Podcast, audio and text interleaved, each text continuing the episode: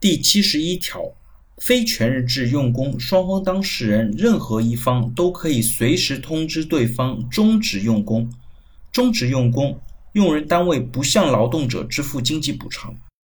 这条呢，指的是非全日制用工当中，双方当事人解除或者终止合同呢，都不需要理由，不需要支付经济补偿。非全日制用工呢，看起来它是比较灵活的，但是呢，对于劳动者来说，其实没有太多的保障。立法者的目的呢，可能也是牺牲少部分劳动者的利益，去换取非全日制用工的蓬勃发展。因为我们现在可以看到，很多平台用工和很多灵活的用工，其实用的都是一些非全日制用工。对于这种用工来讲，它本身呢是属于双方一拍即合，利用劳动者的一些闲散的零碎的时间来做一些工作。那这种形式的劳动关系呢，是否需要有一个比较强有力的法律来保护它的稳定性？其实呢，从立法者的角度可以看出，他们并不觉得。这种劳动关系需要有一个比较强的保护。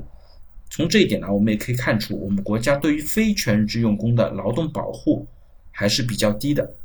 单位呢可以没有任何理由就说，哎，你明天就不用来了。